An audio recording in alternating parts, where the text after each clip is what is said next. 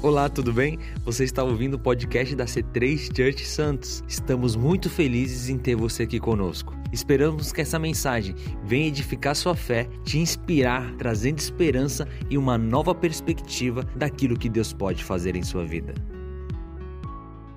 Bom, nós estamos iniciando a nossa série Gerador de Riquezas, vírgula, eu. Por que a gente colocou esse nome? Boa noite.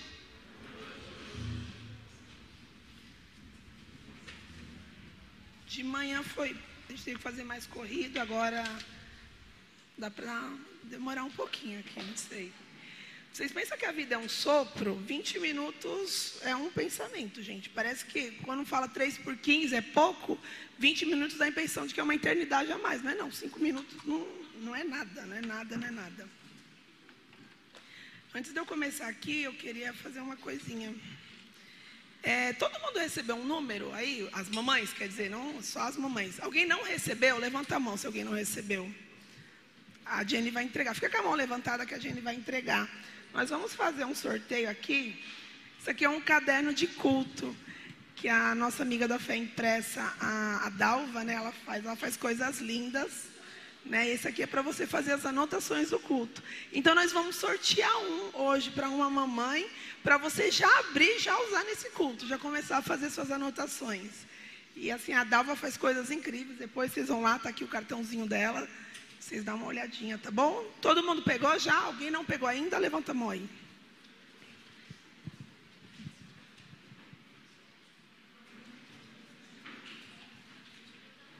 Pode?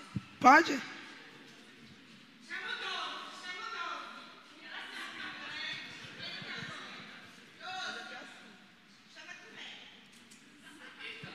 Quarenta e quatro. Alguém pegou o 44? Não? Não. Pra baixo. Não vou olhar não, senão vai que eu puxo o 12 aqui, gente. Aleluia. Não, isso aqui é 93 e não vai ter. Não, é por causa que tem poucos, né? A gente vê pelo número. E agora? 20. Ah!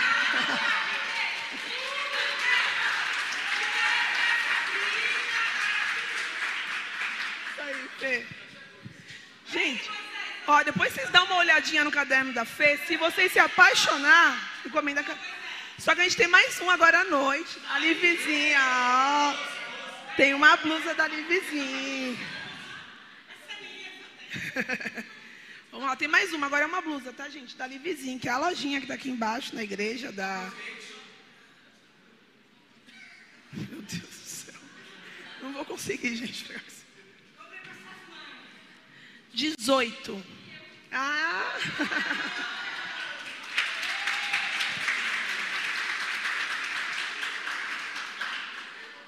Parabéns, Pati. Vai ficar linda, Pati, essa blusa.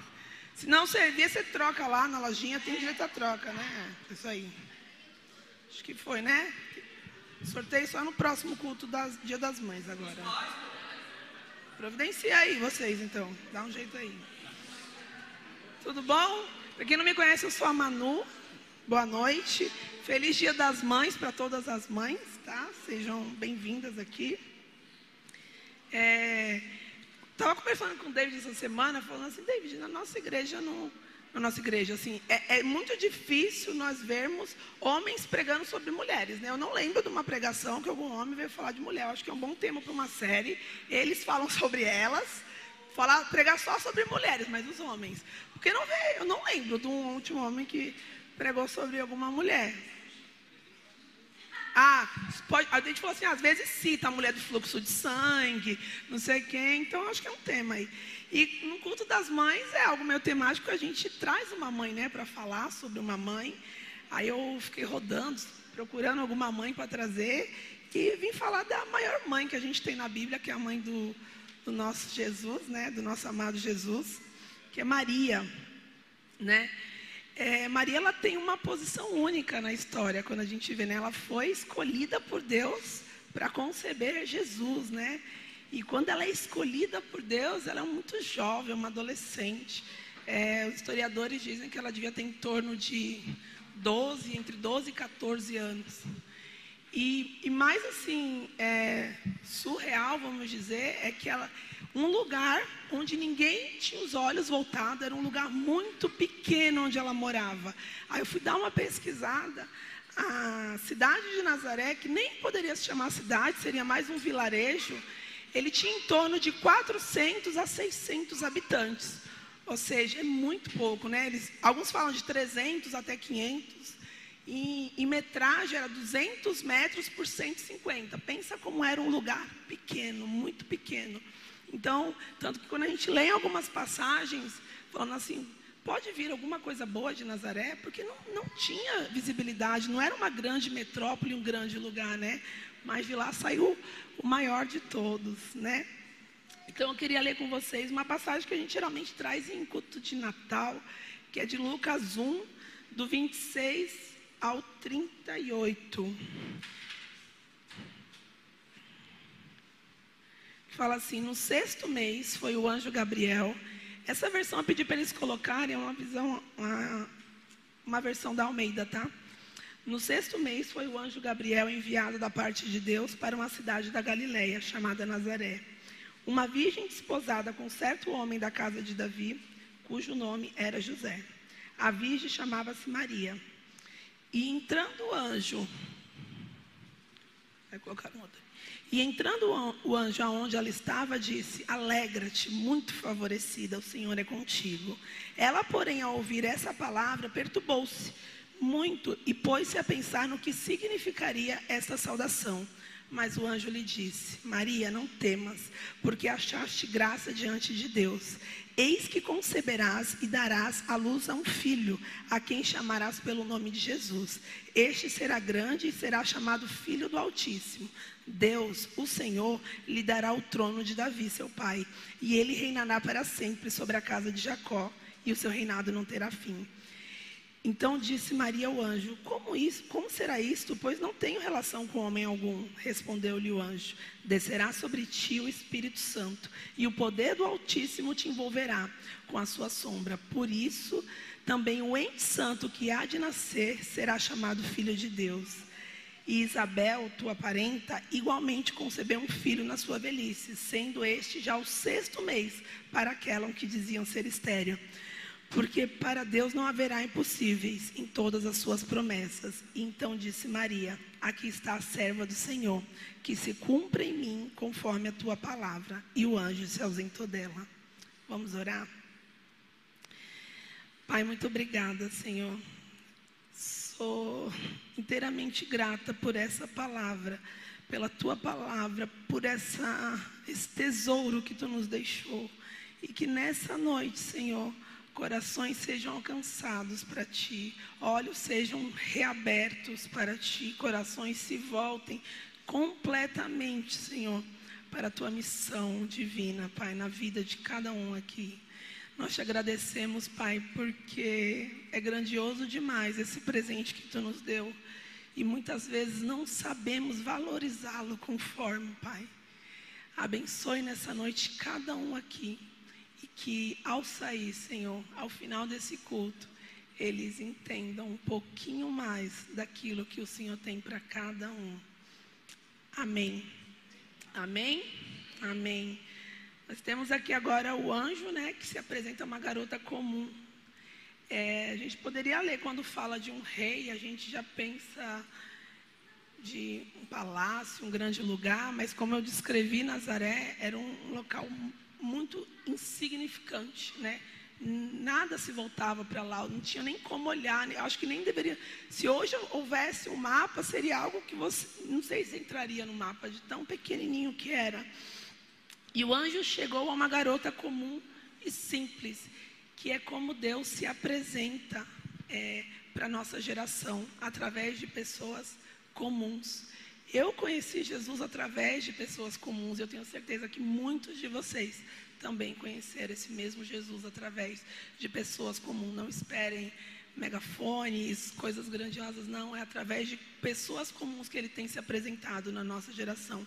E assim como Maria foi chamada para dar à luz nessa geração, você e eu somos chamados, né, para a nascer, né, a, a levar Ele para essa geração e para as próximas. Deus nos convida a dar a luz do seu filho nessa geração que nós estamos vivendo, né?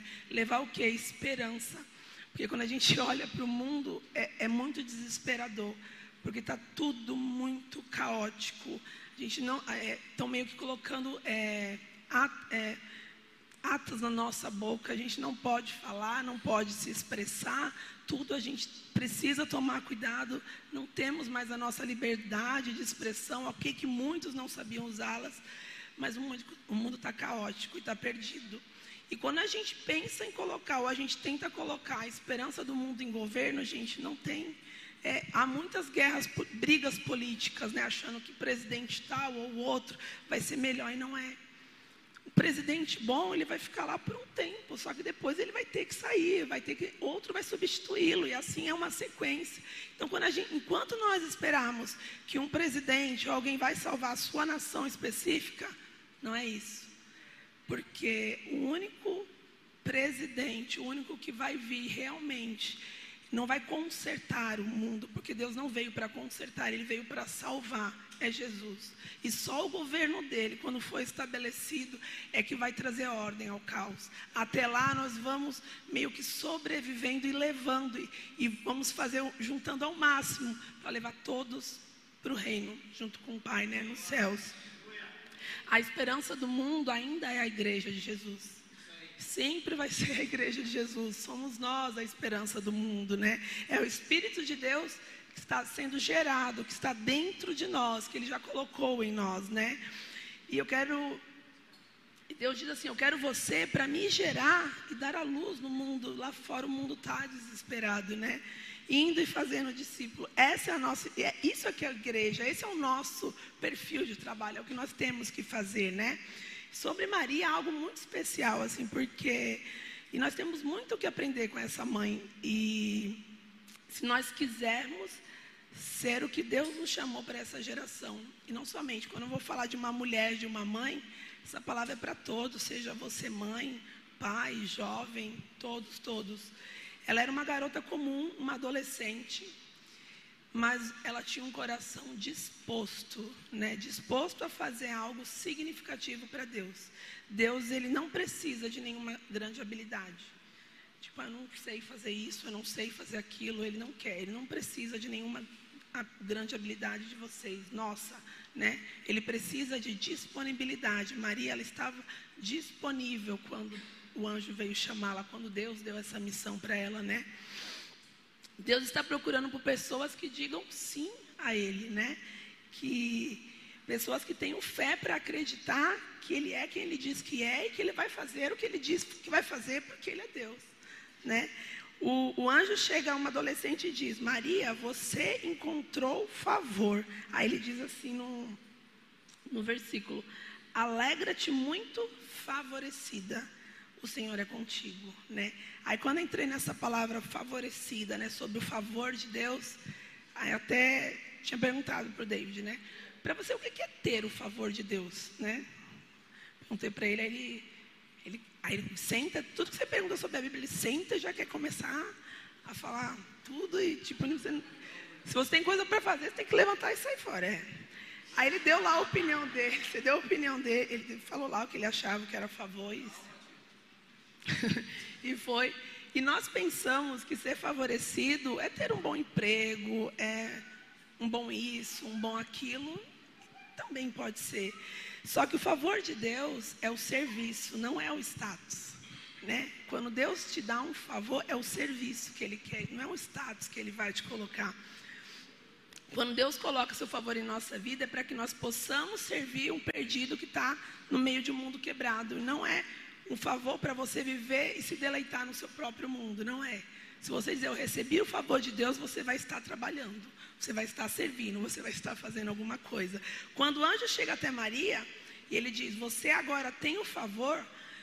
Maria fala: Nossa, eu vou ser mãe do filho de Deus. Ela poderia esperar que agora vai ter um reality show sobre a minha vida, né? Vou ganhar roupas de bebê, móveis, é, berço. Não. Quando é, quando ele fala assim, que ela recebeu esse favor, ele está dizendo assim para ela: a sua vida está prestes a virar de cabeça para baixo. É literalmente isso que ele diz para ela. E muitas vezes nós achamos que Deus nos deixou porque a nossa vida está de cabeça para baixo. E ele diz: Filho, não é isso. Não quer dizer que eu te deixei. Não quer dizer que você não tem o meu favor. Quer dizer que você pode ter, sim, o meu favor. É, quando o favor de Deus te encontra, você é ofuscado pelo Espírito de Deus. É, é, algo meio que automático. Porque aí você começa a viver algo diferente e, e por, por, sai a questão do egoísmo. Não é mais você, é o que você tem que fazer pelo que ele te pediu, pelo que ele te ordenou, a missão que ele te deu, né? Isso é o que acontece quando você começa a engravidar, né? É como se fosse bagunçar a sua vida. Aos nossos olhos, é o que acontece, a nossa vida fica meio bagunçada, porque você tinha algo em mente para fazer, mas ele te pediu algo. É, ao nosso redor é isso que acontece, porque coisas começam a mudar. E imagine Maria ter que contar para o seu futuro esposo: Ei, José, eu estou grávida. Ela ia ter que contar para os seus pais também. E isso poderia acarretar o quê? Ela ter que ser banida da sociedade, ela ser apedrejada até a morte, literalmente. Eram era os tempos que ela vivia, né? E para ter o favor de Deus tem um preço. Porque o favor de Deus significa perder o favor dos homens. Né? Quando você tem o favor de Deus, você já não é mais tão incrível assim, né? É, significa que nem todo mundo vai pensar que você é incrível, é mais ou menos isso. O favor de Deus significa que você tem que estar disposto a seguir sozinho, você e Deus, só vocês dois, às vezes por um tempo, por um longo período.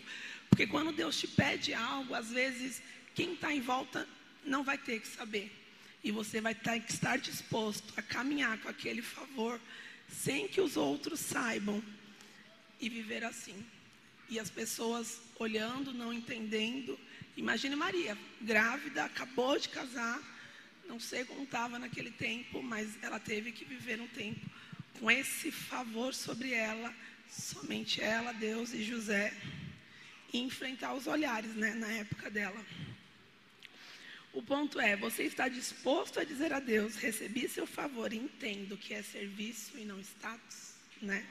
Sentir medo é normal, é, tudo isso é, é, normal. E o anjo até em um determinado momento ele fala assim para Maria, não tenha medo, né? Imagina ele falando, não tenha medo. Ela, sério? Estou disposta a perder tudo e muito mais. Eu posso ser, meu marido pode, meu noivo pode me deixar, meus pais podem me rejeitar, a cidade pode me apedrejar e você diz, não tenha medo.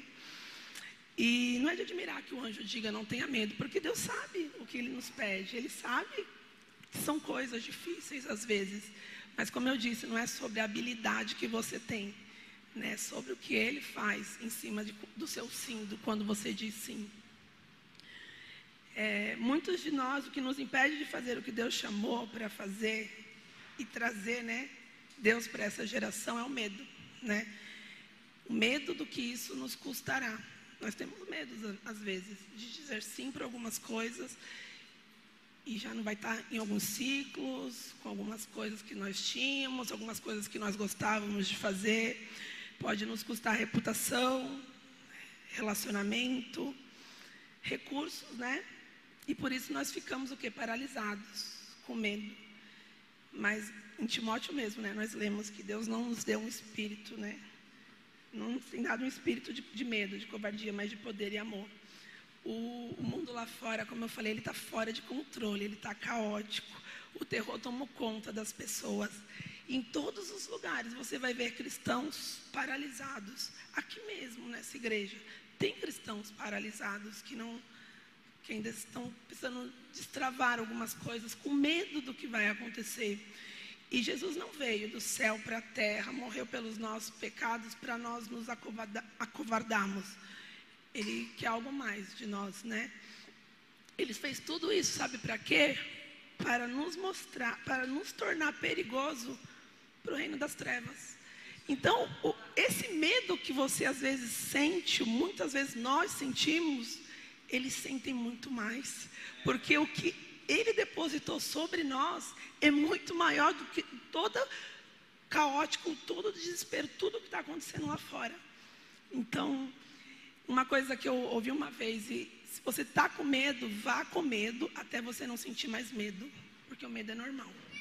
Ah, eu estou com medo, mas eu vou fazer. Faça ainda com medo, até o medo não existir mais. É mais ou menos assim. E nossa luta diária não é com, a, com aquilo de ruim que está acontecendo, é com aquilo que nós não estamos vendo. Você está vendo coisas ruins acontecendo lá fora, mas tem muitas mais coisas que nós não estamos vendo. E essa é a nossa luta, é, é isso que nós temos que fazer. Quando dizemos sim para Deus, nossa vida será meio ou totalmente interrompida. Porque Deus ele interrompe nossos, interrompe nossos planos com seus propósitos, né? Maria ela estava a caminho do quê? De se casar. Ela não estava pensando em engravidar, ela queria se casar. E quando chega um anjo e se apresenta a ela, aí ela, os planos que ela tinha foram mudados pelos propósitos que Deus tinha para ela realizar naquela geração, naquele tempo, né?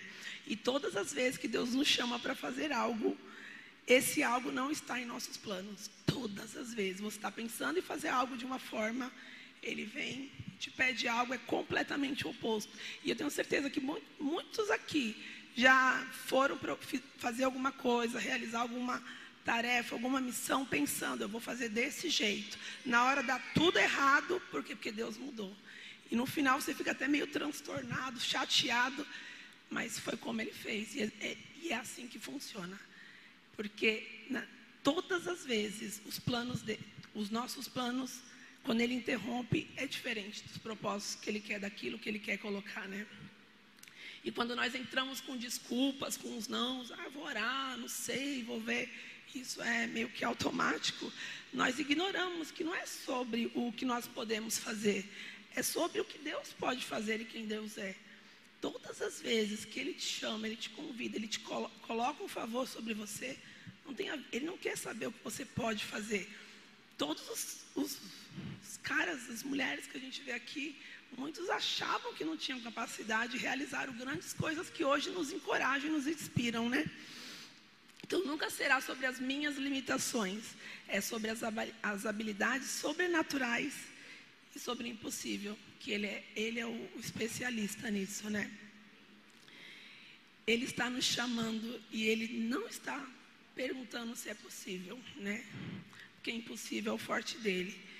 Ele está dizendo: Ei, você vai dizer sim? E quando eu estava lendo essa passagem, e veio assim: Deus falou, filha, você vai dizer sim? Porque tem, tem algumas coisas assim que eu e o David queremos fazer, e às vezes a gente Falava, vamos fazer isso. Eu falava, vamos, a gente não tem, mais, não tem nada para fazer mesmo, vamos fazer.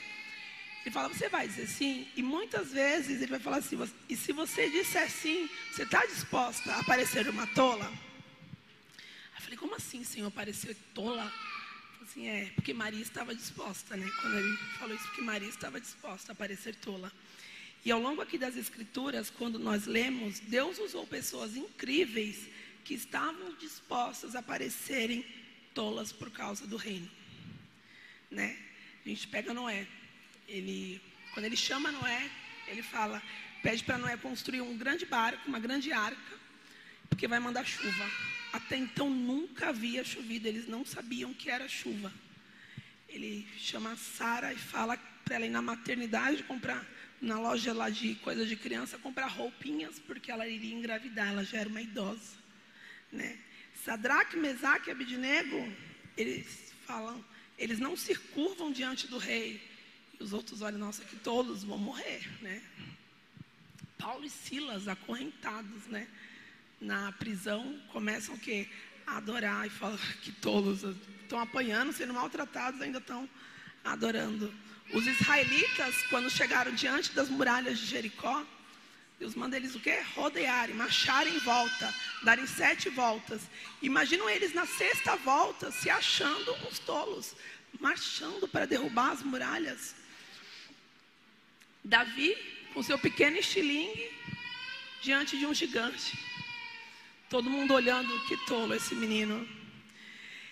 E os magos procurando algo, se guiando por uma estrela. Imagine, falando, nossa, esses que são sábios do nosso tempo, né? seguindo atrás de uma estrela. E o menininho com lanche diante de uma multidão, chega com uma lancheirinha para alimentar uma multidão. É isso que eu tenho. Falo, nossa, que menininho tolo. Imagine todos olhando, tipo, leva esse menino daqui, cadê a mãe dele, né? Mais ou menos. E Maria, tola era Maria naquele tempo? Estou grávida do Filho de Deus, né? E me veio também Jesus, né? Porque certamente para muitas pessoas Jesus Cristo parecia um tolo enquanto ele estava pendurado em uma cruz, né? Tipo, esse daí que é o rei dos, dos judeus, né? Sabe o que ele nos pergunta? Quantos hoje estão dispostos a parecer tolos para me dar a luz no mundo? Todos esses que eu falei estavam, né? E se alguém estiver disposto a confiar em mim, desafiar a lógica, porque é completamente eles desafiaram a lógica das coisas naqueles tempos. Porque se você fizer isso, você pode ver o tipo de resultado que essas pessoas viram porque elas não se preocuparam em parecerem tolas, né? Noé e sua família, eles foram salvos, só ele e sua família foram salvos do dilúvio. Sara, ela deu a luz a Isaac, né, o filho da, da promessa. Os três amigos de Daniel saíram ilesos da fornalha. Paulo e Silas, com os pés e mãos né, presos, viram que as cadeias caírem e ficaram livres. Os israelitas na sétima volta, eles tocam e veem fortaleza, muralhas caírem. Cadê aqueles tolos que estavam marchando, né?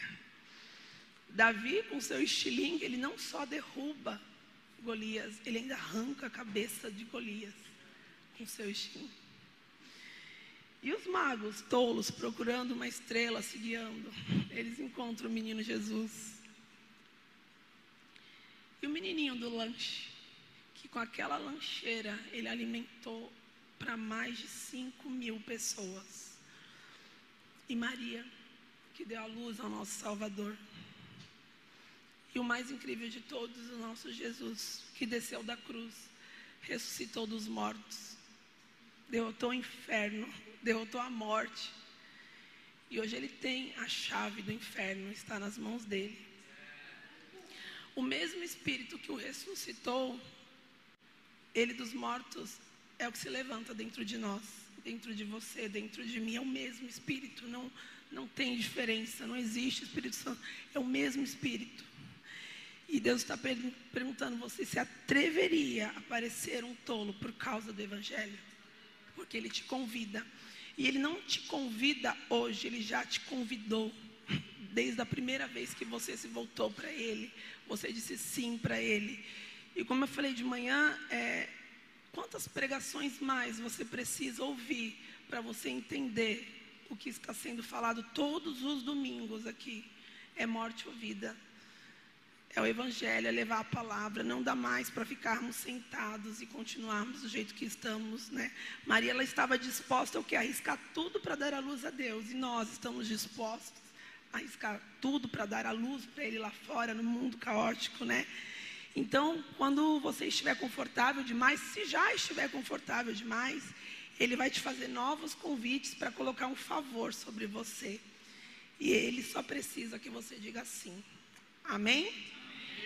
Pai, muito obrigada, Senhor, por tudo isso. E agora eu queria chamar a nossa pastora Dani. Amém?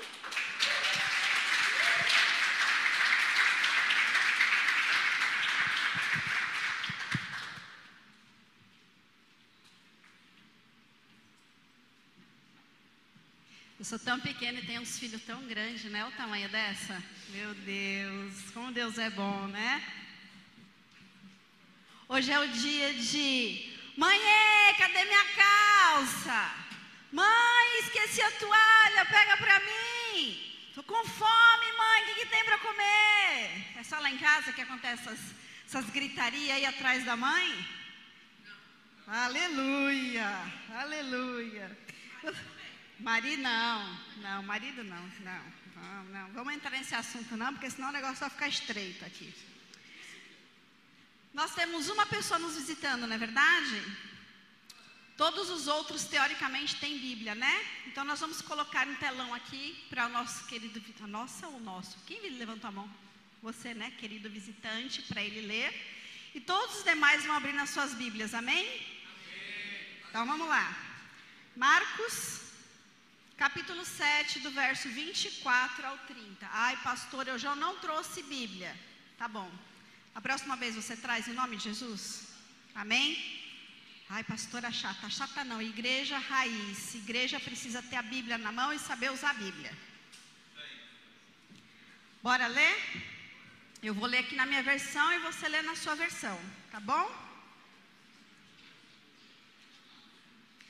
A pastora Manu pregou com graça sobre a graça de Deus e sobre ser né, até tolos. Glória a Deus por sermos, sermos tolos. E hoje, agora, essa segunda parte da pregação vai ser a parte prática, as dificuldades da maternidade e até da paternidade. Então, esse culto é sobre família, família de Deus. Então, é para você. Segura aí que a gente vai começar. Mas só para eu, eu, saber, quem é mamãe aqui? Levanta a mão, deixa eu ver quantas temos. Amém. Vocês são mulheres hebreias, como as hebreias fortes, que dão a luz mesmo antes das, das, das parteiras chegarem para querer interromper os propósitos de Deus. Amém? E filhos, quem filhos estão aqui junto com as mães? Tem filho junto com as mães aqui? Pouquinho por enquanto, né? Mas amém. Tá bom, vocês estão muito grandes. Meu Deus.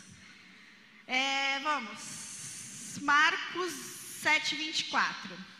E levantando-se dali, foi para o território de Tiro e de Sidom.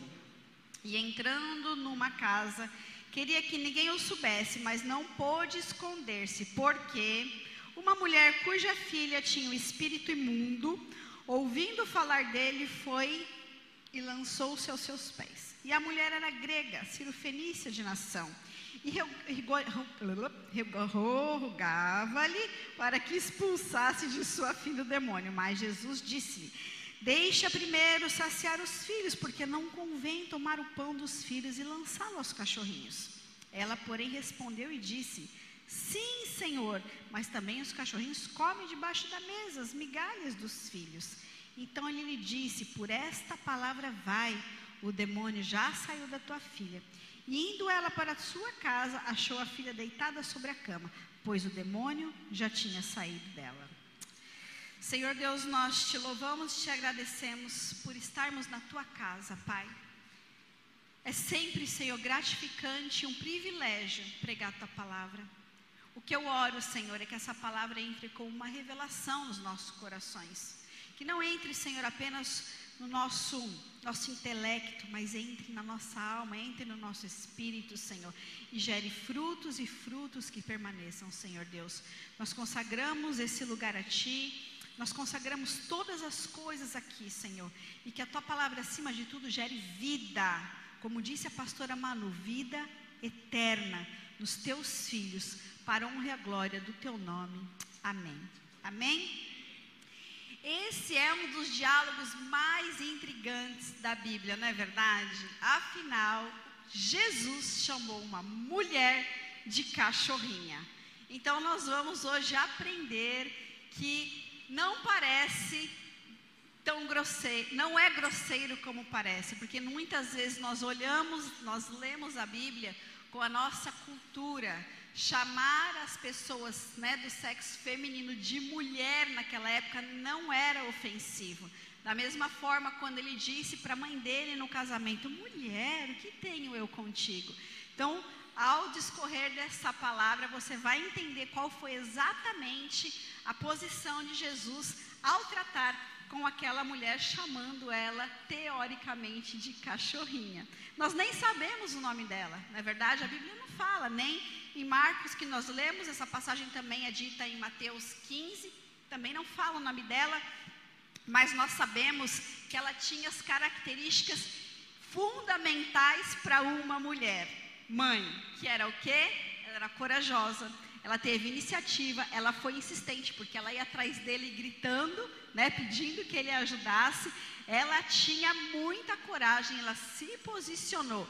Isso tudo uma mãe e até um pai precisam ter, não é verdade? Principalmente se for para cuidar de alguma coisa, de um filho que está passando por um problema tão grave como a filha dela estava passando. E ela tinha muitas barreiras, porque naquela época, é, além dela ser mulher, e a mulher não tinha voz, A mulher não era ouvida, a mulher, na verdade, não tinha direito a nada, né? E Jesus ele veio moralizar o papel da mulher. Toda mulher que Jesus encontrou, ele ouviu, ele curou, ele libertou, ele salvou, ele foi carinhoso, respeitoso. Então, mais começamos aí a construir a imagem correta de Jesus diante das escrituras. Além de ser mulher, ela era o quê? Cananeia. Então, a mulher cananeia, ela, o povo cananeu era um povo meio bárbaro, não era um povo muito bem visto, e ela ainda era gentia. Ou seja, gentios, né, era o povo à parte dos judeus. Então ela tinha muitos motivos, muitas barreiras, digamos assim, para não ir até Jesus, mas não foi o que ela fez. Ela talvez não soubesse exatamente quem ele era, porque afinal ela era cananeia e ele era judeu, mas ela já tinha ouvido falar dele, ela já tinha ouvido principalmente por conta das curas que Jesus fazia, já estava correndo todas aquelas aquela região ali. Todavia, ela tinha um baita problema, e esse problema, sua filha, a sua, ela diz em outra versão: A minha filhinha está endemoniada. Nós não sabemos a idade da menina, mas para ela ter falado filhinha, alguns estudiosos dizem que era uma menina pequena. Eu, eu, minha percepção, segundo a Dani 34, acho que ela era um pouquinho maior, porque é, para criança ou para pré-adolescente ou adolescente ser possesso de demônio é mais fácil ser um pouco maior. Por quê? Porque existe uma brecha espiritual para que então os demônios se apoderem de alguém, né? Uh, essa mulher ela teve uma experiência e um encontro com Jesus tremendo depois que ele libertou a filha dela. E essa experiência foi tão marcante que na verdade ela com certeza ela foi salva também a partir do momento, apesar de ter tido a motivação para se achegar a Deus, não foi ah porque ele é Deus e eu quero como Senhor, foi por um baita problema.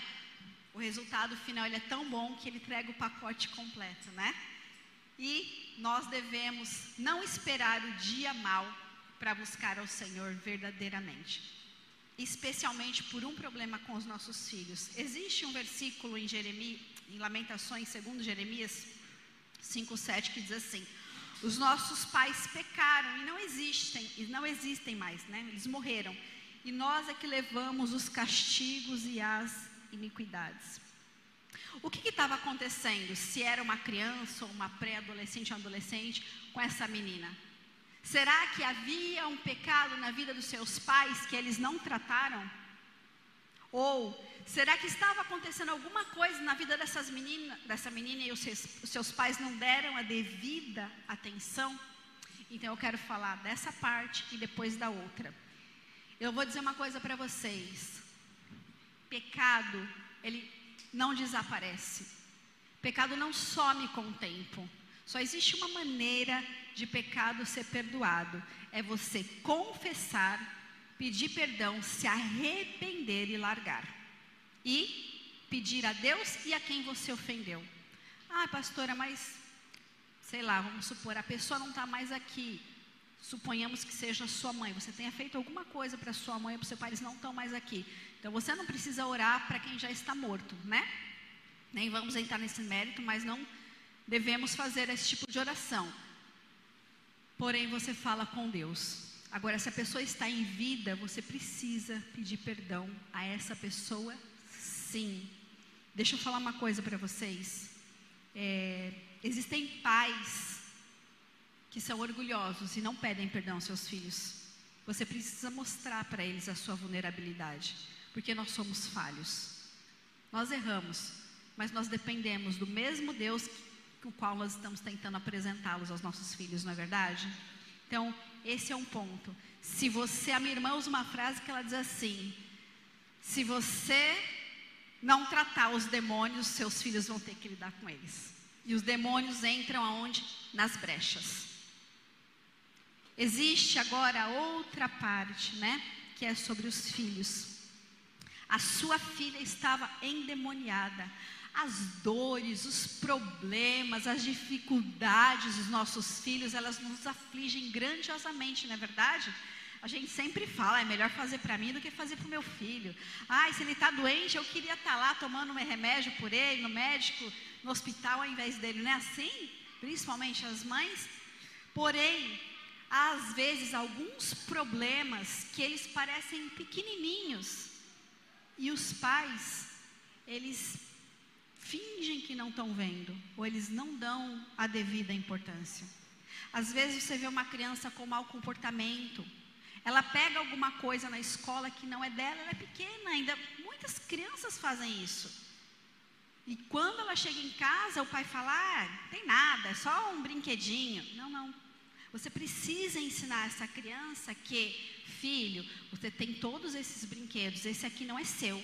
Amanhã nós vamos juntos lá na escola devolver o brinquedo, tá bom? Isso se ele é pequenininho. Se isso voltar a acontecer, você precisa mostrar para ele que de fato aquilo não pode acontecer. Porque às vezes um problema se torna um pecado. Tem pessoas que têm problemas, tem pessoas que têm pecados. Há pais muito permissivos que acabam não criando seus filhos de uma forma piedosa, de uma forma libada, de uma forma que eles vão temer ao Senhor. Nós precisamos entender que tem filhos que são relutantes a vir à igreja. Aí eu te pergunto: as crianças escolhem se vão para a escola ou não?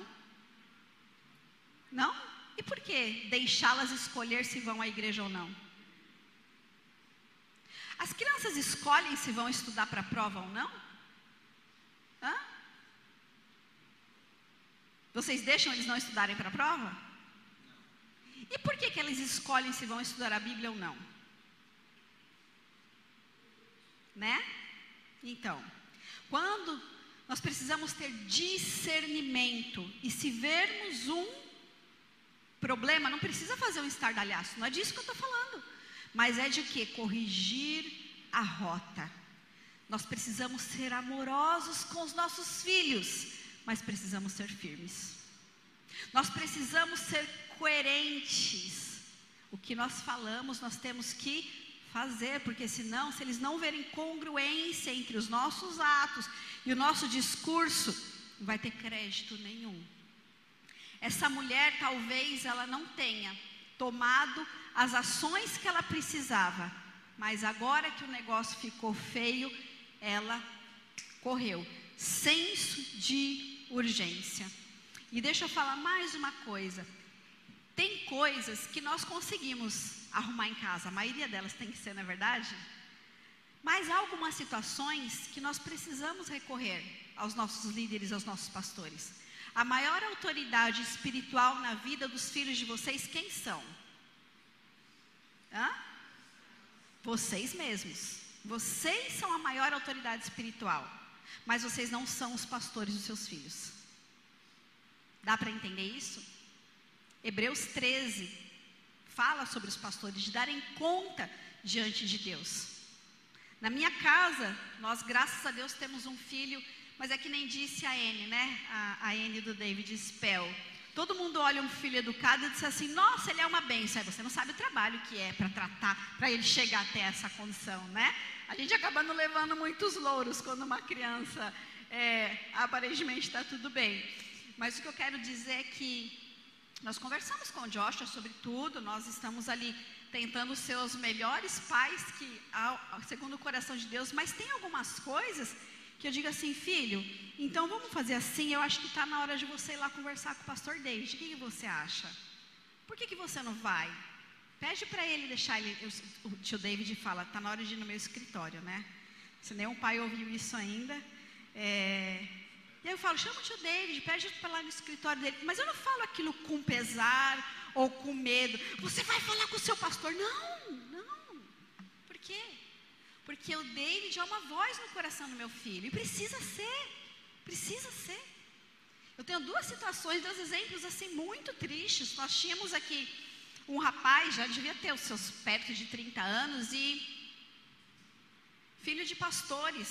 Uh, E aquele rapaz, ele não assistia a uma pregação.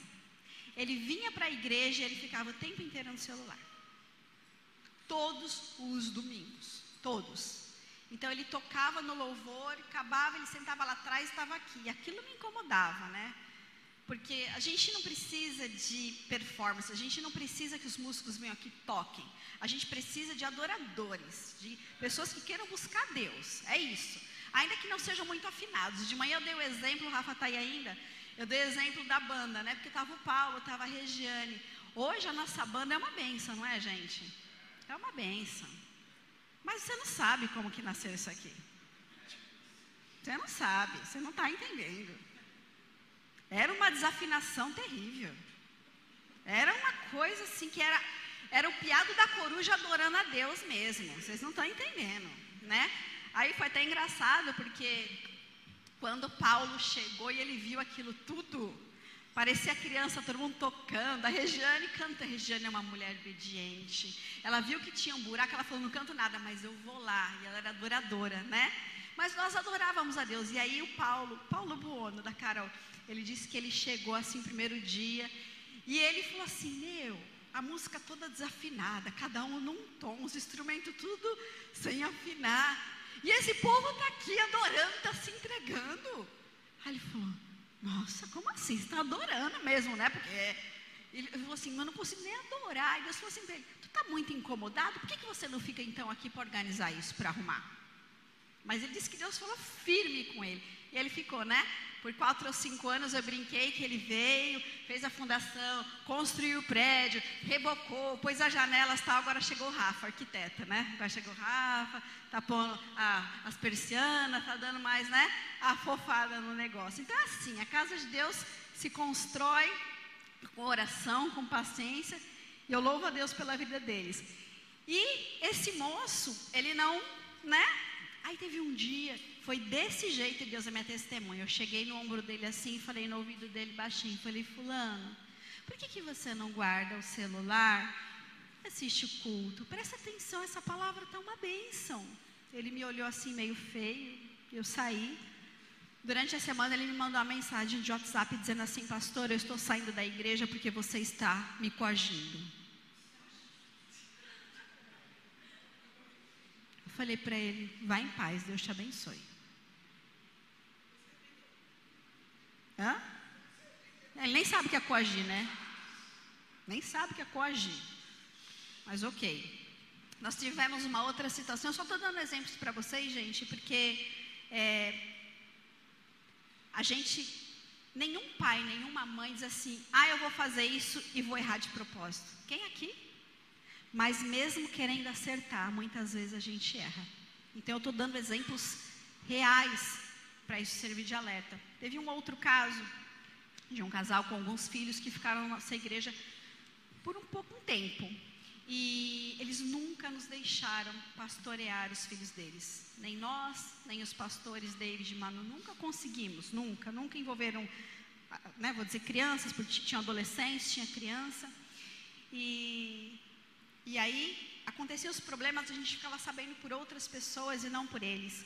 Teve uma situação é, um, dos, uma, um, dos, filhos já tinha 17 anos e, e ela tomou um porre com os amigos. E essa mãe chamou a polícia para os amigos, dizendo que os amigos tinham embebedado ela. Então, assim, não terceirize a responsabilidade para os outros. Não faça isso. Não faça vistas grossas para os problemas que você está vendo dentro da sua casa cai para o teu joelho, cai para a Bíblia, cai à luz da Bíblia para tratar os seus filhos.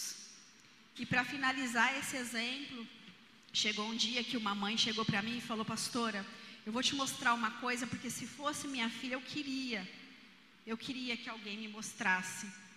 A fulana tem um perfil fake, e olha as fotos que ela postou, fotos nuas. E aquilo doeu meu coração. Eu falei: Tá bom.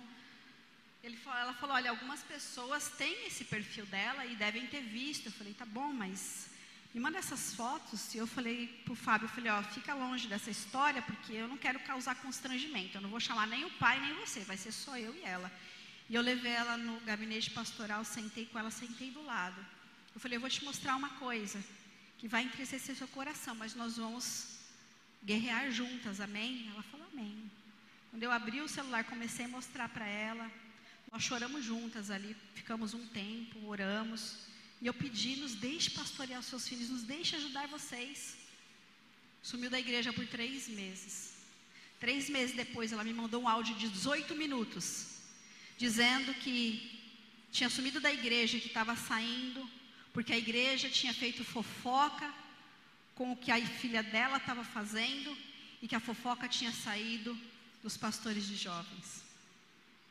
Então, assim, ela entendeu alguma coisa? Não.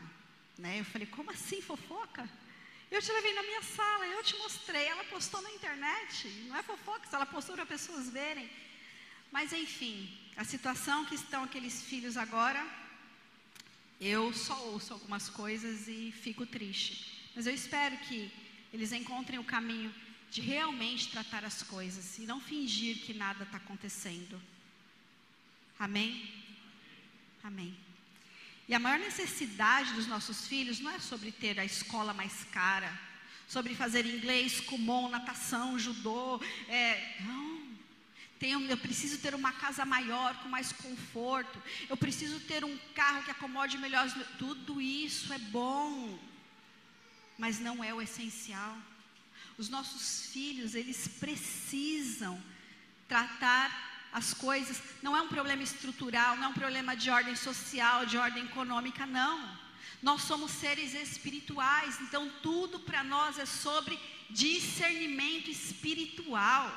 Nós precisamos tratar as coisas primeiro espiritualmente, que só são resolvidos à luz da Bíblia, só são resolvidos ao pé do Criador, só são resolvidos a hora que nós clamamos, como fez aquela mulher.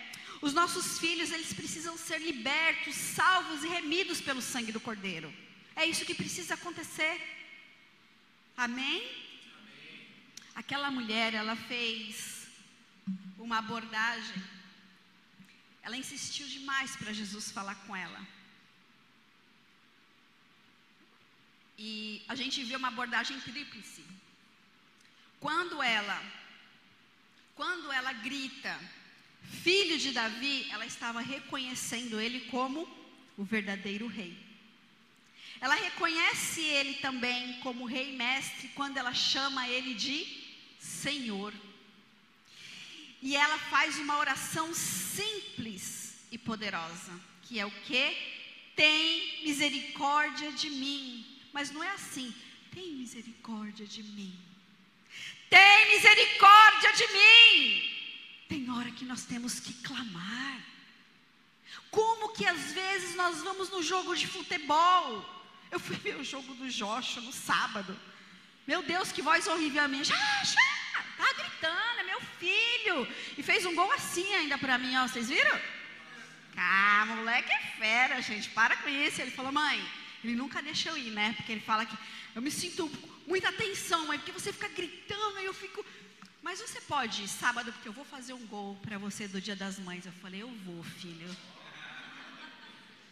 E não foi qualquer gol, não. E fiquei, o menino foi, não sei o que, daqui a pouco. Ele, ó, falei, filho, tipo, você deu um coice na bola. Ele, mãe, que coice? Eu fiz gol de calcanhar, mãe. Falei, ai, filho, é verdade, tipo. Não acaba com o meu passe, né? Falei, ai, meu Deus. Ai, mãe, você não entende nada. Eu falei, não entendo, filho, mas eu peguei a frase da Nádia: você é meu jogador caro, filho, você é minha bênção, não é? Vamos profetizar.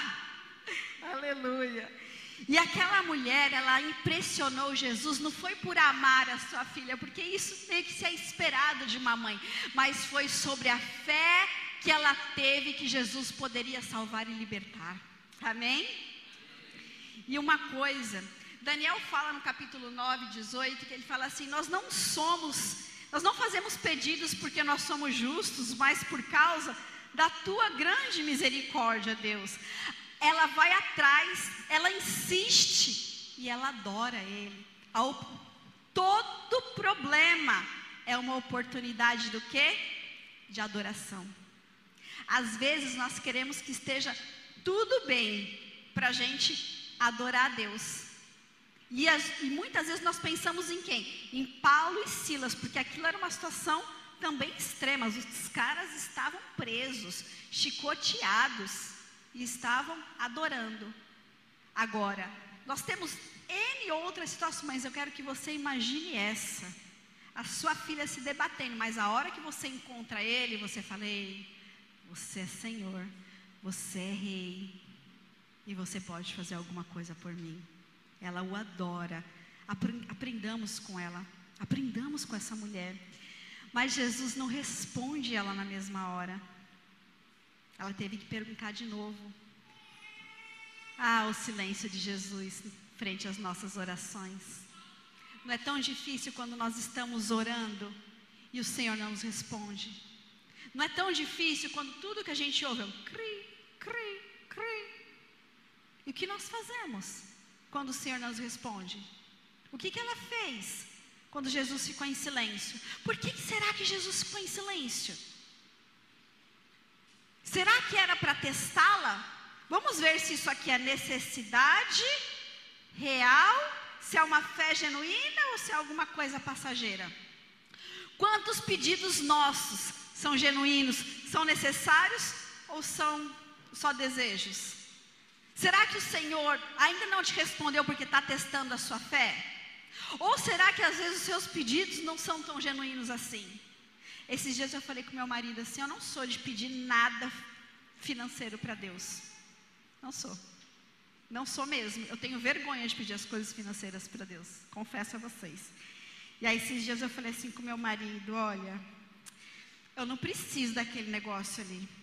Aí eu falei com Deus que eu queria. Falei com vergonha, mas falei com ele que eu queria. Ah, não está tudo bem se eu não tiver. Mas eu falei para ele que eu queria. Ele deu risada, assim, né? Porque ele falou: não tem problema você pedir as coisas para Deus. Eu falei, mas eu já tenho tanto, né? Eu não preciso, eu não preciso daquilo, eu só quero. Se Ele quiser me dar, me dá glória a Deus. Se Ele não me der, também glória a Deus. Tem pedidos que a gente tem que entender. E se você tiver que escolher, faça os pedidos genuínos. Faça os pedidos que realmente você precisa, que só o Senhor pode te atender. Aí nesse inteirinho entre ela pedir e Jesus não responder, o que, que os discípulos fizeram? Despede ela, Senhor. Deixa a gente mandar ela embora, que ela está atrapalhando. Pelo amor de Deus. Quem era para ajudar, atrapalha. Os caras eram os cristãos. Tinha que ser os primeiros a falar: peraí, minha filha, vem aqui, minha irmã, que eu vou te ajudar e vou te levar até o mestre. Tem hora que nós somos pedra de tropeço na vida dos nossos irmãos, gente. Tem que tomar cuidado com isso. Amém? Quem está ali para ajudar atrapalhou. A gente não pode atrapalhar as pessoas. Vamos ajudar os nossos irmãos que estão com dificuldade. Amém? E aí a gente tem que lembrar da cena. Jesus não respondeu e ela clamou de novo. O ministério de Jesus primário era o que? Os judeus. Ele veio para quem? Designado aos judeus. Claro que ele pregou, curou, libertou também os gentios, também os gregos, mas ainda por ela ser gentia e cananeia, teoricamente ela tinha um outro Deus. Então, aquele Deus, Jesus não serviria para ela, mas ela insiste. E aí eu quero que você entre na cena comigo agora. Tá? O original dessa palavra cachorrinho é cachorrinho mesmo, de estimação. Tem alguns teólogos, ou teólogos não, alguns estudiosos, e eu achava isso também, porque quando a gente lê o Antigo Testamento, a gente vê a palavra cães, que era é, designada para chamar pecadores, não falavam cães, ou então forasteiros, quem não era ali, né, de, é, de Jerusalém, de Israel. Mas nesse caso não, o original é animal de estimação que vive dentro de casa, não é nem no quintal. Tudo bem? Então vocês imaginam a cena, Jesus falando assim para ela, mulher, que nem a Thaís fala, mulher, olha, eu vim, né? Como é que eu, eu, eu vou dar primeiro para os cachorrinhos? Eu tenho que dar comida para os filhos primeiro. E depois, né? Aí os cachorrinhos, o que, que eu faço? Eu não posso dar comida para os cachorrinhos. Quem aqui Quem aqui põe o cachorro para sentar na mesa e deixa o filho comer e aí cai a migalha e o inverte tudo. O cachorro come e o filho fica embaixo esperando. Ninguém. Não é verdade? Eu queria ter gravado ontem para vocês, mas aí ela começou a chorar que ela já estava doentinha. Eu não sei se alguns já viram meus stories quando a Sara come. Alguém já viu ela comendo? Ela come e tem que tomar banho, porque não tem o que fazer. Ela, ela, a hora que ela, tá, ela, ela, ela quer pegar tudo na mão, aí ela põe na boca, aí ela passa no cabelo. Olha. E ontem, como ela já estava, né, assim, meio gripadinha e tal, ela fez mais bagunça ainda. Ontem foi o dia que foi assim, eram uns dois metros de diâmetro tinha comida ainda. Brócolis, salsinha por todo lado. Quem? A hora que a gente coloca ela no cadeirão, quem se posiciona embaixo do cadeirão? O Bolt. Vai dar comida passar, o Bolt está ali. Por quê? Porque ele quer comer do que cai. Tanto que a gente foi dar banho nela, quando o Fábio voltou, ele já tinha limpado tudo. Só passamos um paninho ali, ó, para tirar a gordura. Eu falei, aê, cachorro, valeu. Limpou, lambeu tudo ali, né?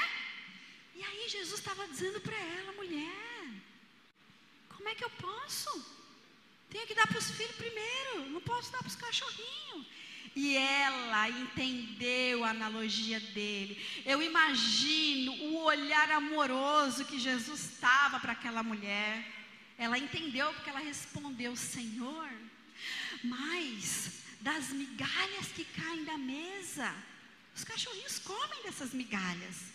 E o seu pão é tão precioso que se eu comer só as migalhas, eu vou receber a minha bênção, eu vou receber a minha vitória, eu vou receber o meu galardão. Ela estava dizendo: só essas migalhas são suficientes para mim.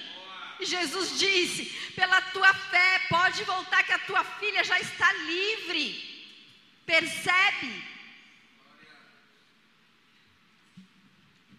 Por que, que Jesus estaria bravo, como muitas pessoas pensam? Ele veio à terra para curar, libertar e salvar.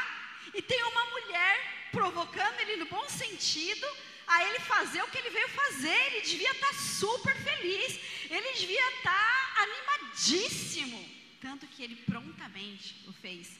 Então, essa passagem agora está extremamente esclarecida para vocês, amém? Nunca mais vocês vão achar que Jesus estava chamando a mulher de cachorra. Amém? Glória a Deus. Muitos filhos estão também na situação daquela menina. Talvez aquela menina estava manifestando, talvez não, ela estava manifestando demônios.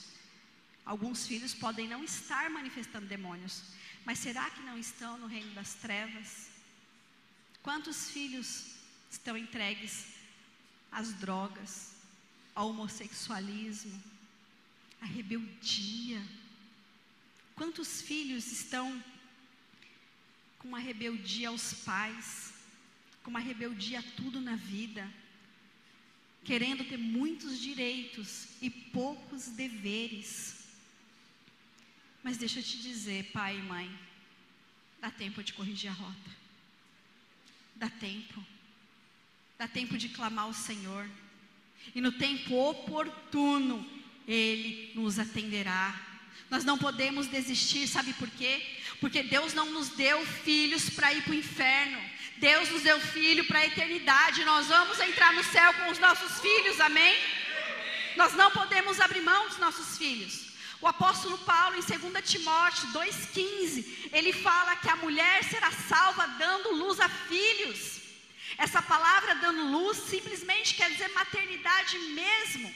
Ele está dizendo mais ou menos assim: Deus está pedindo que a mulher seja colaboradora dele, para levar essas crianças, para pegar esses, esses seres humanos, para fazer, é, está colaborando com a obra de Cristo, exercendo um sacerdócio. A mãe é chamada para transmitir todo tipo de bênção. A mãe é chamada para trazer vida para essas crianças, para trazer educação, para trazer formação, para trazer é, uma educação ética, moral e espiritual. Nós somos responsáveis pelos nossos filhos. de todas as maneiras. Manu, pode chamar.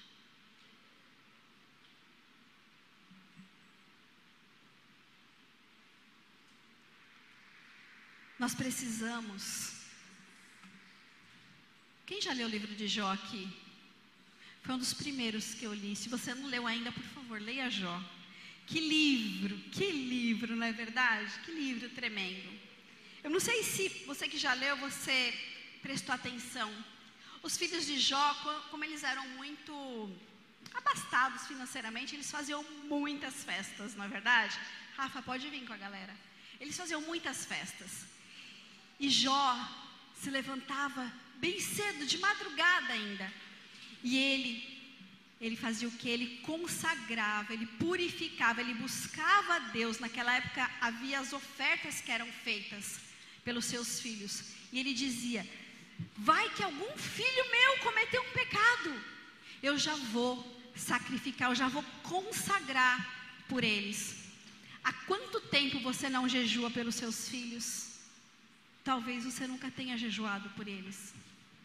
Ontem nós nos reunimos num grupo de algumas mulheres e levantamos, tiramos o dia para jejuar e orar pelos nossos filhos. Se você quer que o seu filho tenha sensibilidade espiritual, para que o Espírito Santo possa tocá-lo, consagre por ele. Afinal, eles são herança do Senhor. Salmo diz que os filhos são herança do Senhor. Então, muitos de nós somos milionários, não é verdade? E precisamos cuidar dessa herança maravilhosa que o nosso Deus nos deu. Além do que, a Bíblia também nos diz em Provérbios 22, 6, um versículo bastante conhecido: Ensina a criança no caminho que ela deve andar. Não é o caminho, vai lá, não, é vamos lá. Eu ganhei um, um kitzinho de almofada, pano de prato, caneca. E o pano de prato tinha desses bichinhos estilizados assim, uma mulherzinha assim, ó, com a mãozinha assim e a, e a frase assim: Você já leu a Bíblia hoje? Aí eu falei pro meu filho: É, mãe, tu me fala isso todo dia, né? Tinha que ser esse daqui para você, né, mãe? Eu falei, filho, graças a Deus que a maioria, maioria dos dias você me diz: Sim, mãe, eu já li a Bíblia. Porque ele tem o horário dele. Ele fala, mãe, eu tenho que fazer as minhas obrigações agora. Eu falo, filho, faça as suas obrigações com deleite, com prazer.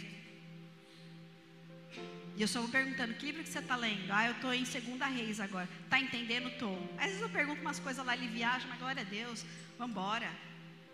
E nós vamos começar agora a ajudá-lo a decorar versículos. Ele, mas mãe, filho, teu HD está novo, zerado, agora é a hora.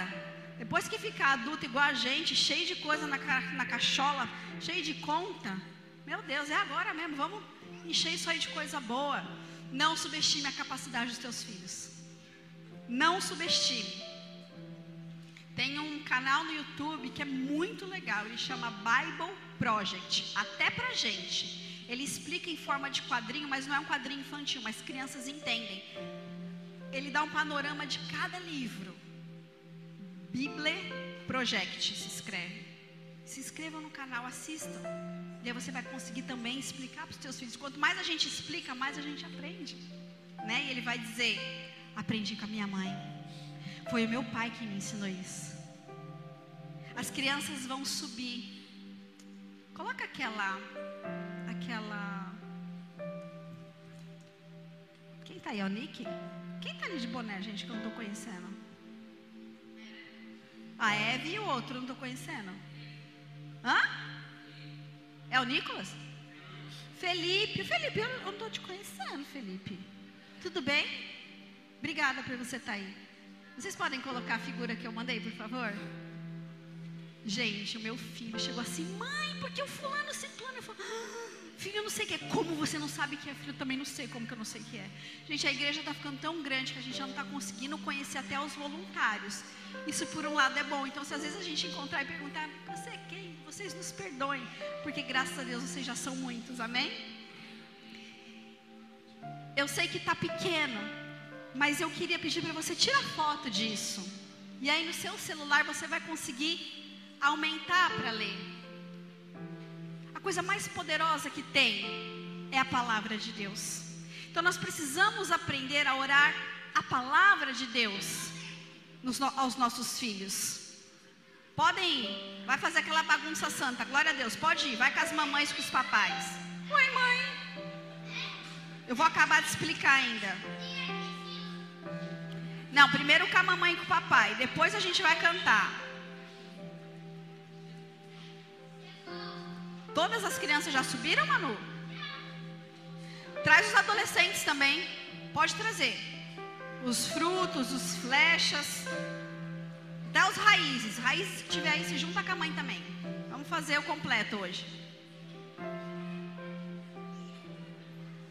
O que que eu se você ainda não consagrou o seu filho a Deus no sentido de apresentá-lo ao Senhor e ele ainda é criança, venha falar conosco. Nós podemos fazer aqui juntos. Mas eu quero pedir para você, em nome de Jesus, ore assim com seus filhos, dedique eles aos seus filhos. Eu fiz uma adaptação, é a palavra de Deus, eu só fiz uma adaptação para que seja focado no nome das suas crianças, né? Joshua, vem aqui com a mamãe, filho.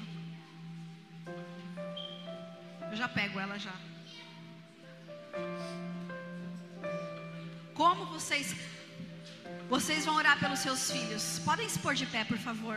E depois os filhos vão abençoar os pais, principalmente as mães. Daqui a pouco. Vocês vão fazer oração dedicando eles antes de, te, antes de Deus te formar, Joshua. Ele te escolheu antes de você nascer, ele te separou e designou por profetas nações. Profetize, declare a palavra de Deus na vida dos seus filhos. Gente, só um pouquinho, estou acabando de explicar. Desse lado aqui, ó, você não precisa orar todos esses versículos, escolha um. Jeremias, Isaías, Colossenses ou Mateus. Eu vou depois orando com vocês. Desse lado de cá, tem alguns tópicos que são importantes pelo relacionamento de vocês. A Bíblia diz: não provoquem a ira aos seus filhos. Mas também, filhos, a Bíblia diz para vocês honrarem os seus pais. Vocês precisam ser obedientes aos seus pais. Vocês precisam ser filhos amáveis. Pergunta aí para sua mãe: Mãe, eu sou um filho fácil de ser amado e ensinado? Pergunta aí para sua mãe agora. Pergunta. Se ela te respondeu sim ou com um sorriso, ela é mãe de verdade, né? Mas se o sorriso for meio amarelo, depois você tem essa conversa melhor com ela, amém?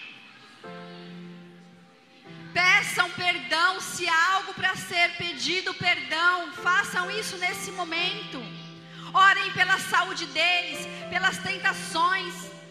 O que mais acontece? Há um, há um, estudo que diz que o cristão, a maioria dos que permanecem o resto da vida, é até os 17 anos que se convertem. Depois vem as vozes do mundo, os amigos na escola, na faculdade, no trabalho. Orem para que sejam vínculos de Deus por proteção. Ore sobre a vida escolar, acadêmica, sobre a vida profissional deles.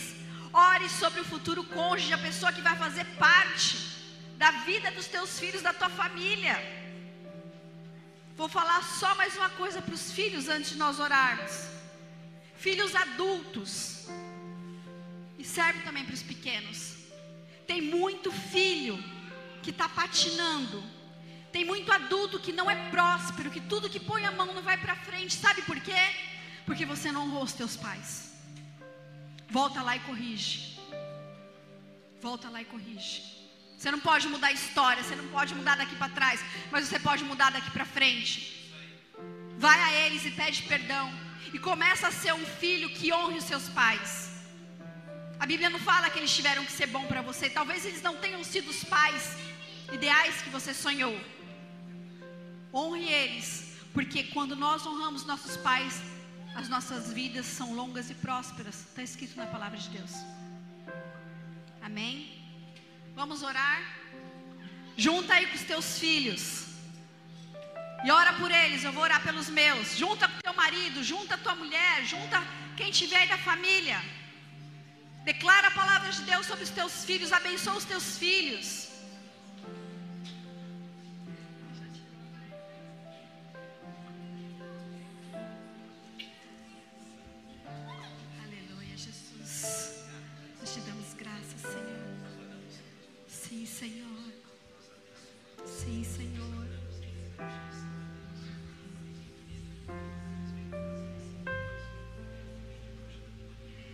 Brilhe a luz de vocês diante dos homens, para que vejam as suas obras e glorifiquem ao Pai de vocês que está no céu.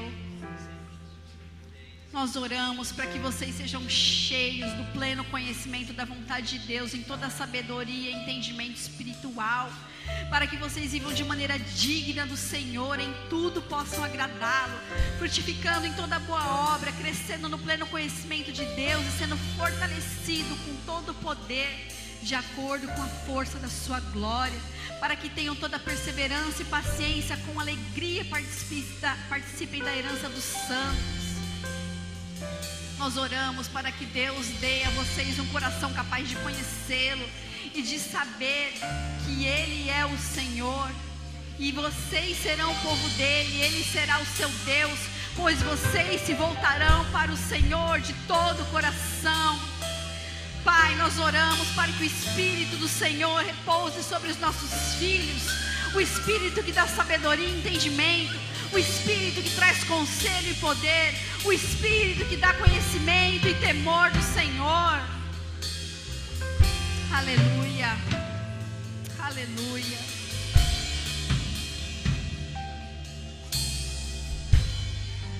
Eu vou pedir agora que você, filho, se você sabe orar, ore, orar e falar com Deus, abençoa o teu pai e a tua mãe, principalmente a tua mãe. Fala uma palavra, diz para ela o porquê que é bom ser filho dela. Diz alguma coisa que ela faz que você gosta muito. Diz o quanto você a ama. Abençoa a vida da tua mãe e do teu pai agora. Ora por eles. Abrace eles, beije eles.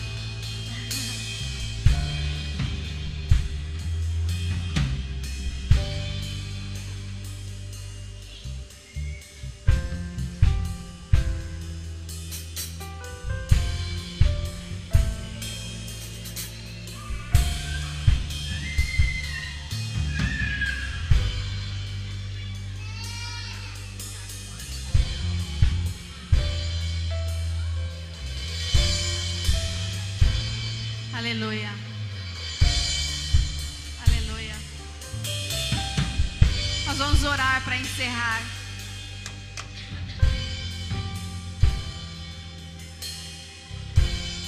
Quero aproveitar e eu quero orar. De manhã nós oramos pelas mulheres que estão grávidas, que estão prestes a dar à luz. Eu quero nessa noite também orar pelas mulheres que querem ter filhos e ainda não os tem. Talvez ainda não tenha nenhum marido. Então nós vamos orar a Deus agradecendo por esse momento e vamos orar por essas mulheres também. Amém.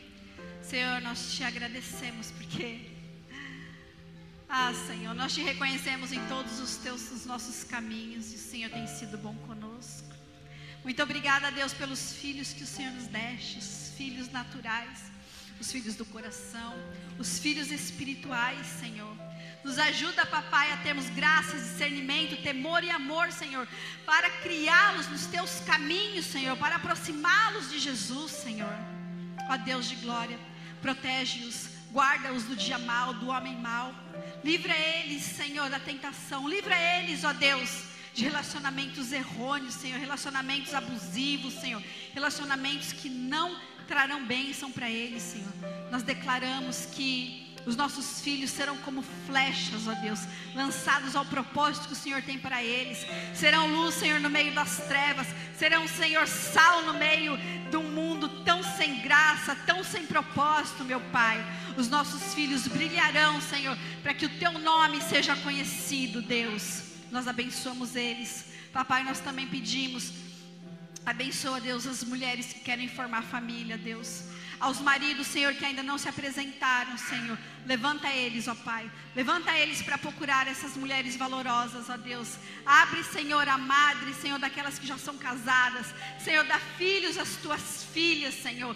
Para que elas possam ver o teu reino crescer. Para que elas possam, Senhor, dizer: O Senhor me abençoou. Para que possa ver, Senhor, nos lábios dela o riso. E que essas famílias também se tornem milionárias com essas heranças maravilhosas do Senhor.